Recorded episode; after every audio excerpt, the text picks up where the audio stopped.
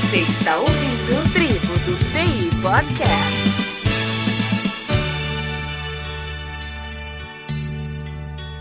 Essa, Essa noite conheci um blog do desenhador.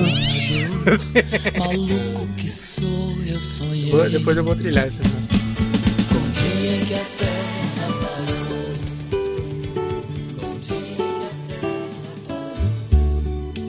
Aqui é Sebastião Helson e eu não sei usar as linhas auxiliares. Eu sou alemão e eu desenho dente falso nos políticos. É, eu sou o Moza Couto e tô desenhando com software livre. E tem gente que não tá gostando, muita gente.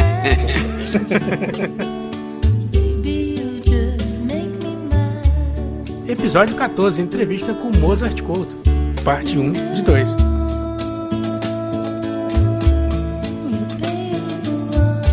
Queria começar aqui falando sobre a sua carreira. Assim, se tu teve artista na família ou começou sozinho, teve influência de alguém, como é que começou essa. O seu nome, por exemplo, influência de algum artista?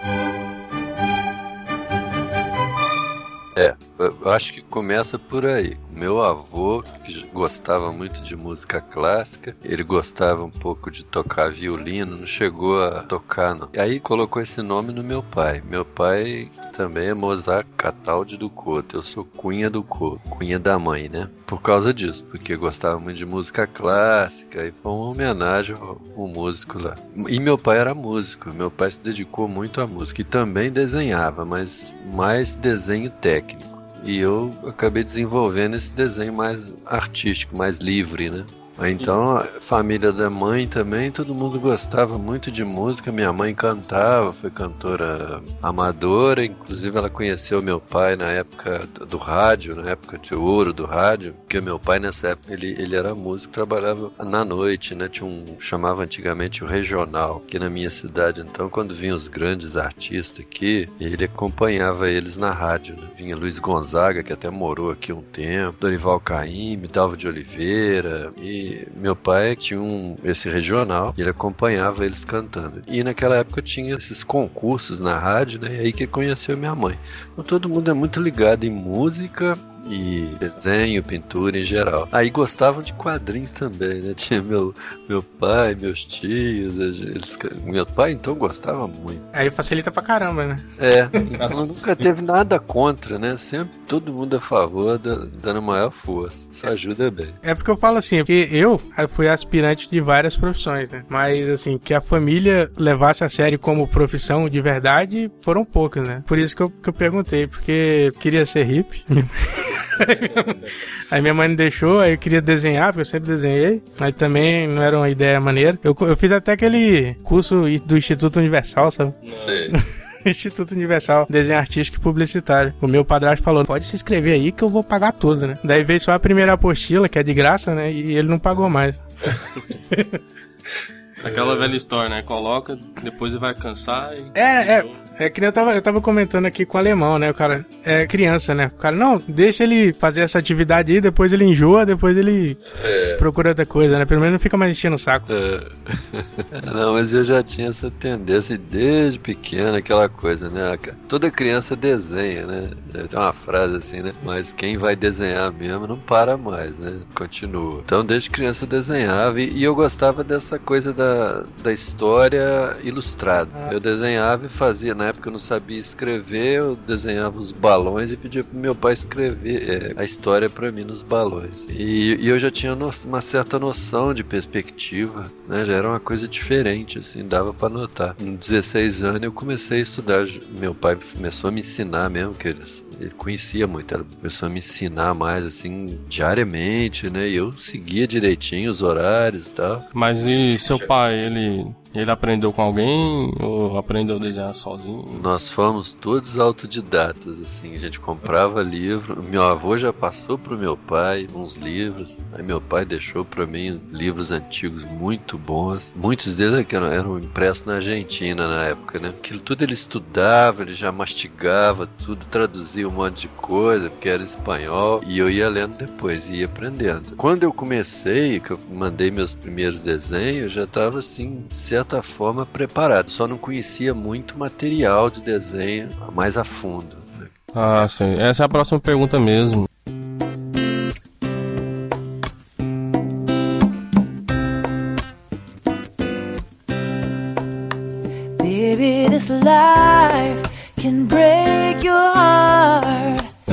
Quando você começou a sua carreira artística, quando você deixou de ser um simples desenhista, né? Aquele simples que desenhava um desenho no fundo do caderno e começou a fazer esses desenhos profissionais mesmo. Deixou de ser hobby e passou pro profissionalismo. É, isso foi no, no final da década de 70, né? Eu, eu comecei num movimento que teve de quadrinho. Logo depois que terminou um movimento forte de quadrinho em São Paulo, um dos organizadores, um dos desenhistas, escritores, o Cláudio Seto, foi para Curitiba, ficou um tempo lá e lá ele, numa editora, uma gráfica editora, ele montou um projeto de, de fazer quadrinho nacional. E eles começaram a publicar umas revistas e, e convidaram iniciantes ou profissionais para participar, que estava aberto o espaço. E eu vi por acaso, assim, numa banca e falei, ah, vou, vou enviar. Porque eu já tinha enviado para uma editora no Rio, mas eh, não era, eles não publicavam quadrinho nacional e eu era muito amador mesmo na época, era mais novo. E nessa época eu já estava melhorzinho. Então o, o Seto gostou do meu trabalho, foi me orientando e aí eu comecei a publicar no final de 79, início de 80. Aí não parei mais. Esses trabalhos didáticos que tu começou a fazer depois foi nessa leva também? Ou. Não, isso foi muito depois. Primeiro eu fiquei fazendo história em quadrinho durante um bom tempo em várias editoras pequenas no Brasil que publicavam mais quadrinho nacional, né? Todo mundo achou que ia conseguir, né? Essa, essa aventura de fazer o quadrinho nacional nessa época. Todo mundo tava juntando, assim, parecia que ia dar certo, né? Tinha muita gente fazendo. De- Depois dessa experiência da- dessa gráfica do Paraná, a Grafipar, lá inclusive mudaram vários desenhistas para lá, eles moravam numa vila de E tava indo muito bem a coisa, mas teve um problema sério com a editora que cada um conta uma história, né? Mas, eu- e, na época também o Brasil tava naquela inflação terrível, economicamente era uma instabilidade terrível. Então era tudo muito difícil. Aí parou o quadrinho nacional ali, mas depois em São Paulo tentaram outras coisas, né? outras editoras, e aquela turma já se conhecia, então um indicava para o outro e juntava aqueles grupos, né? e a gente foi tentando fazer. A ilustração só veio bem mais tarde, depois disso eu fui eh, conseguir produzir para a Europa, depois fiz uma passagem rápida no mercado americano, né? depois que eu deixei o quadrinho assim, porque era muito difícil sobreviver de quadrinho, fui para ilustração. Mas aí chegou a morar no exterior? Não, não precisou não. Eu, eu daqui mesmo eu, eu enviava as coisas porque eu conheci uma pessoa que estava com a proposta de montar uma agência. Né? E a partir da Bélgica, que ele morava lá, publicar trabalhos brasileiros na Europa. E conseguimos publicar bastante coisa, gente do Rio, de São Paulo. Teve um grupo bom publicando durante um bom tempo. É, depois também começou a mudar muita coisa no mundo, né? Começaram a aparecer os videogames e o, o mercado de quadrinho começou a, a balançar. Muitas editoras perderam o pique que tinha, foram vendidas. Daí foi acontecendo um monte de, de, de mudanças. Que quem desenhava quadrinho começou a perder terreno né, no- nos mercados. Né? Só o quadrinho japonês mesmo é que continuava firme e entrando no ocidente cada vez mais. Né? Eu lembro que eu vi um documentário que no Brasil o quadrinho chama de. No Brasil é quadrinho mesmo, né? Não, não, não, quadrinhos. não, não, sei se é história e quadrinhos, pô. Comics. Não, como que isso é inglês? Comics é americano, né? Fumete é italiano, É. historieta é espanhol, né? Gibi. Gibi, cara. Te- Ah, gibi. Mil- eu acho- tinha... 1930, se eu não me engano. É, muito antigo, né? Um garotinho que entregava jornal, né? Que, que tinha aquela figurinha dele e, e foi, tinha até uma publicação, me parece que esse nome, né? Publicação com esse nome acabou virando sinônimo de história em quadrinho no Brasil. É, é.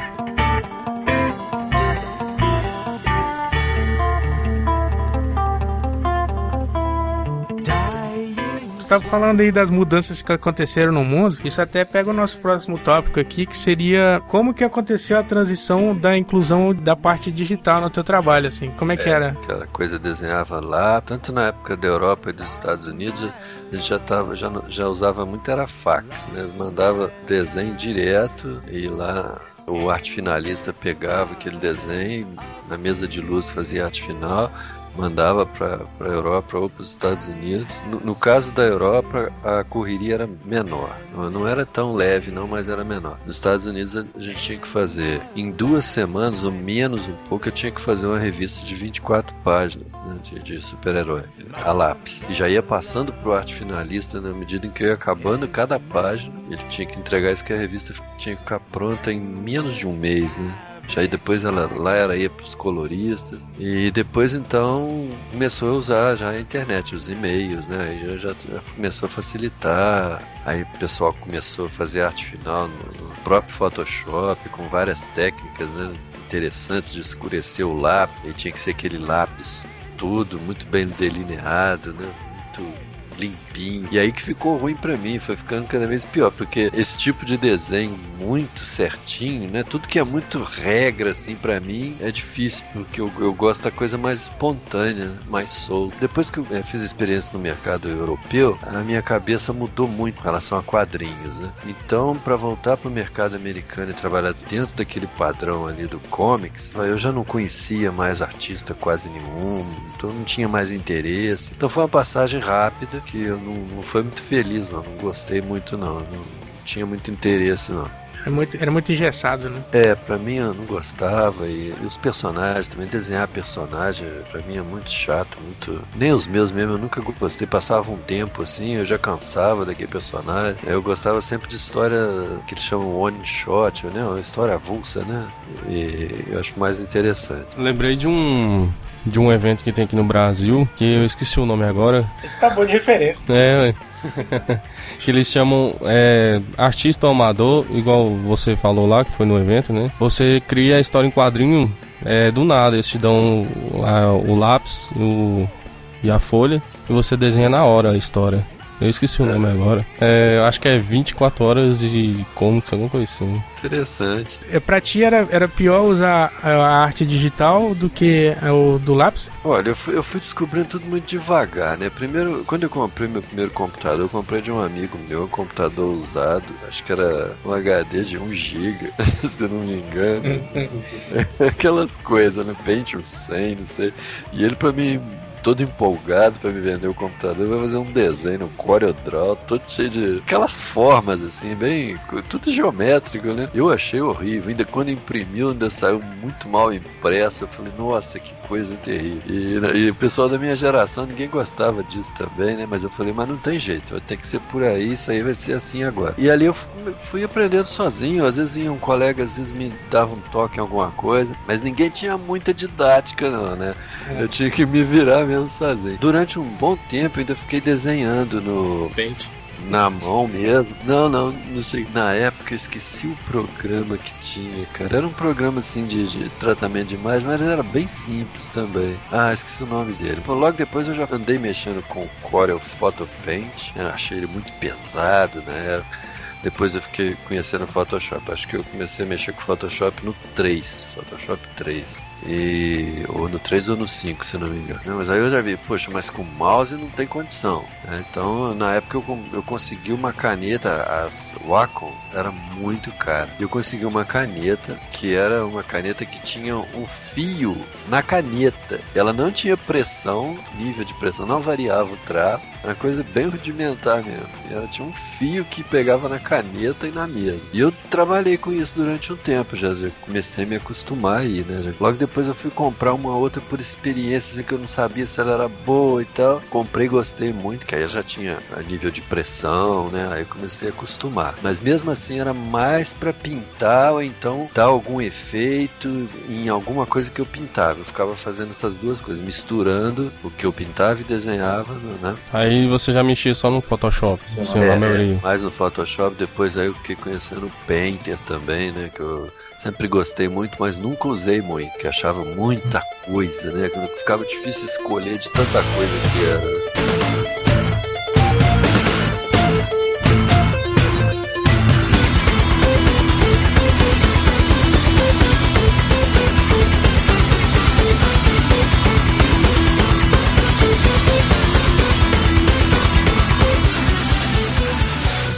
Até que nessa época também, acho que no começo do 2000, 2001 que eu conheci Linux, uma pessoa chegou para mim, mostrou o Kurumin e, e o GIMP também eu já estava mexendo com ele no Windows, acho que a versão 1.2. Começo eu não entendi nada, achei estranhíssimo aquela janela que, né, tudo solta, né? Que eu era bem acostumado com aquele padrão, né? De janela única. É, todo mundo sofre com isso. Mas depois é que eu comecei a ver as vantagens, né? É, o ruim é que naquela época tinha monitores muito pequenos, né? Se tivesse monitores maiores. Eu lembro que para configurar o GIMP ele tinha uma tela enorme, não sei se vocês lembram disso, que abria assim e não dava no meu monitor de 14 polegadas.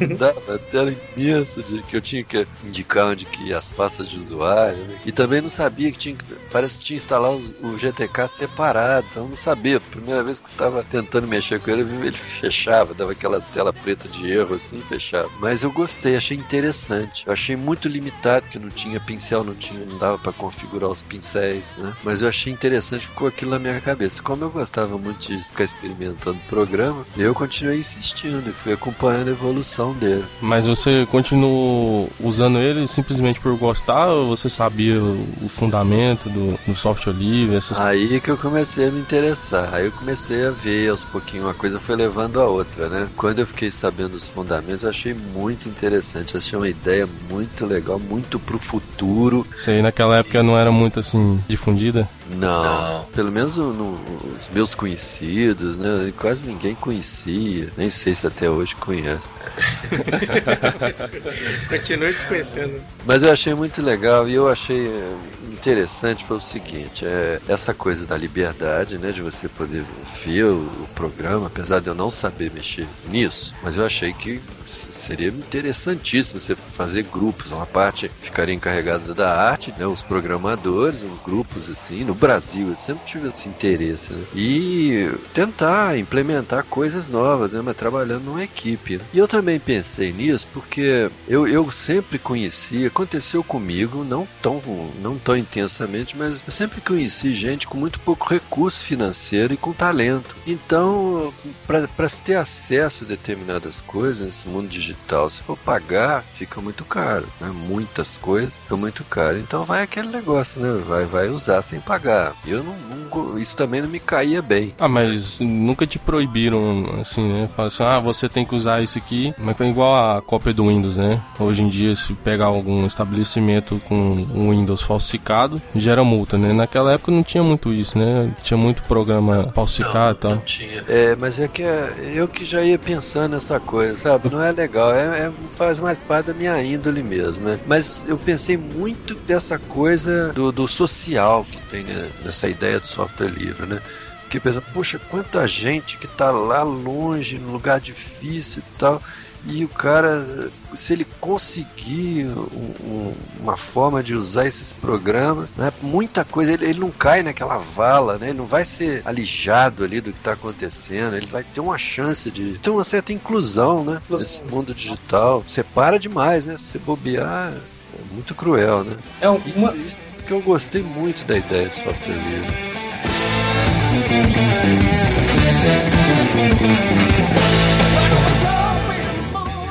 Assim, um, uma dos, dos princípios é que acontece muito no mercado é a rápida obsolescência do hardware, né? E no software livre tem muito disso, de você. eu, é. eu em casa, eu em casa até hoje eu uso um Pentium 4, sabe? Que eu, ganhei, que eu comprei em 2002. Pois é, minha mãe me deu em 2002 esse Pentium 4. E até hoje eu uso a última versão do Debian, entendeu? Pois é, eu acho isso muito bom, né? Isso é muito interessante. Se for pensar bem, é muito vasto, é uma coisa que você não dá para você abarcar assim de início tem muitas questões que ficam, eu fico ainda em dúvida. E eu me vi também em dois mundos, né? Porque eu fui vem daquela formação da coisa proprietária, do capitalismo, aquela coisa assim. De repente tava, me vi envolvido numa outra ideia, sabendo ah, que afinal de contas aonde que eu vou parar, né? Que lado que eu vou ficar, né? Tem hora que é difícil esse, esse problema do, do, da arte em si, né? No, no fazer um, uma licença Creative Commons que vai liberar geral. trabalho. Isso ainda é uma coisa que ainda tenho uma certa dúvida. Eu libero até certo ponto, né? Mas eu acho que um mundo futuro ele vai ter que ser solidário. Eu, não sei onde que vai ficar essa coisa da rigidez, da coisa proprietária, do meu. Sei, não acredito muito nisso. Para que você haja um mundo melhor, mais equilibrado, isso aí tem que começar a mudar. Continuando lá sobre o negócio da inclusão, eu e o alemão, inclusive, a gente fez uma palestra no Flissal desse ano. Qual latino-americano de instalação de software? A gente fez até uma palestra lá sobre GIMP, Inkscape, sabe? E tinha, e tinha muita galera nova, assim, a juventude, né? e assim, a galera ficou muito interessada no- na palestra que a gente fez lá. A gente falou sobre GIMP, Inkscape, acho que a gente, a gente nem chegou a falar de MyPaint, né? Não, não. E é interessante porque, por exemplo, nessas escolas públicas assim, vai instalar um Photoshop na. É máquina de 2001, 2002. Então é complicado, cara. E assim, Pois é.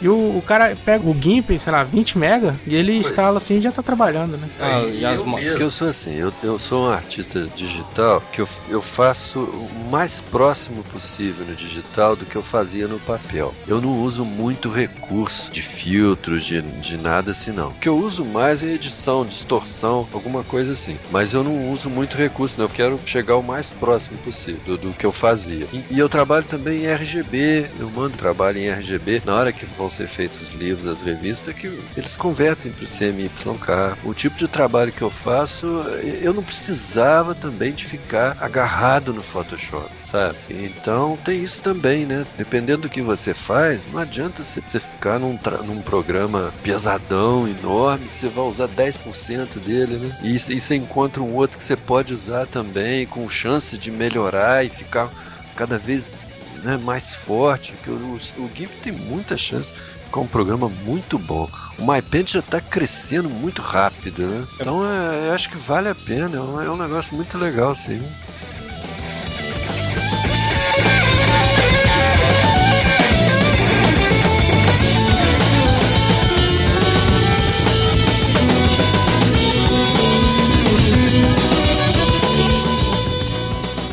Vamos então para a leitura de recados. Lembrando que em breve também terá a parte 2.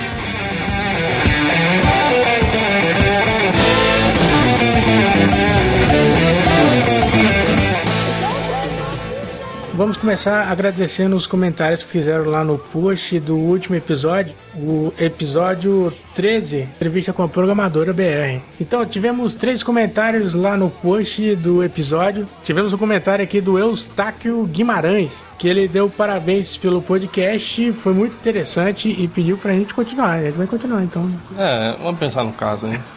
O próximo comentário foi O Felkis, que é um fanático do HTML5, diz: legal saber mais da programadora BR. E muito engraçado no final a criança. KKKK.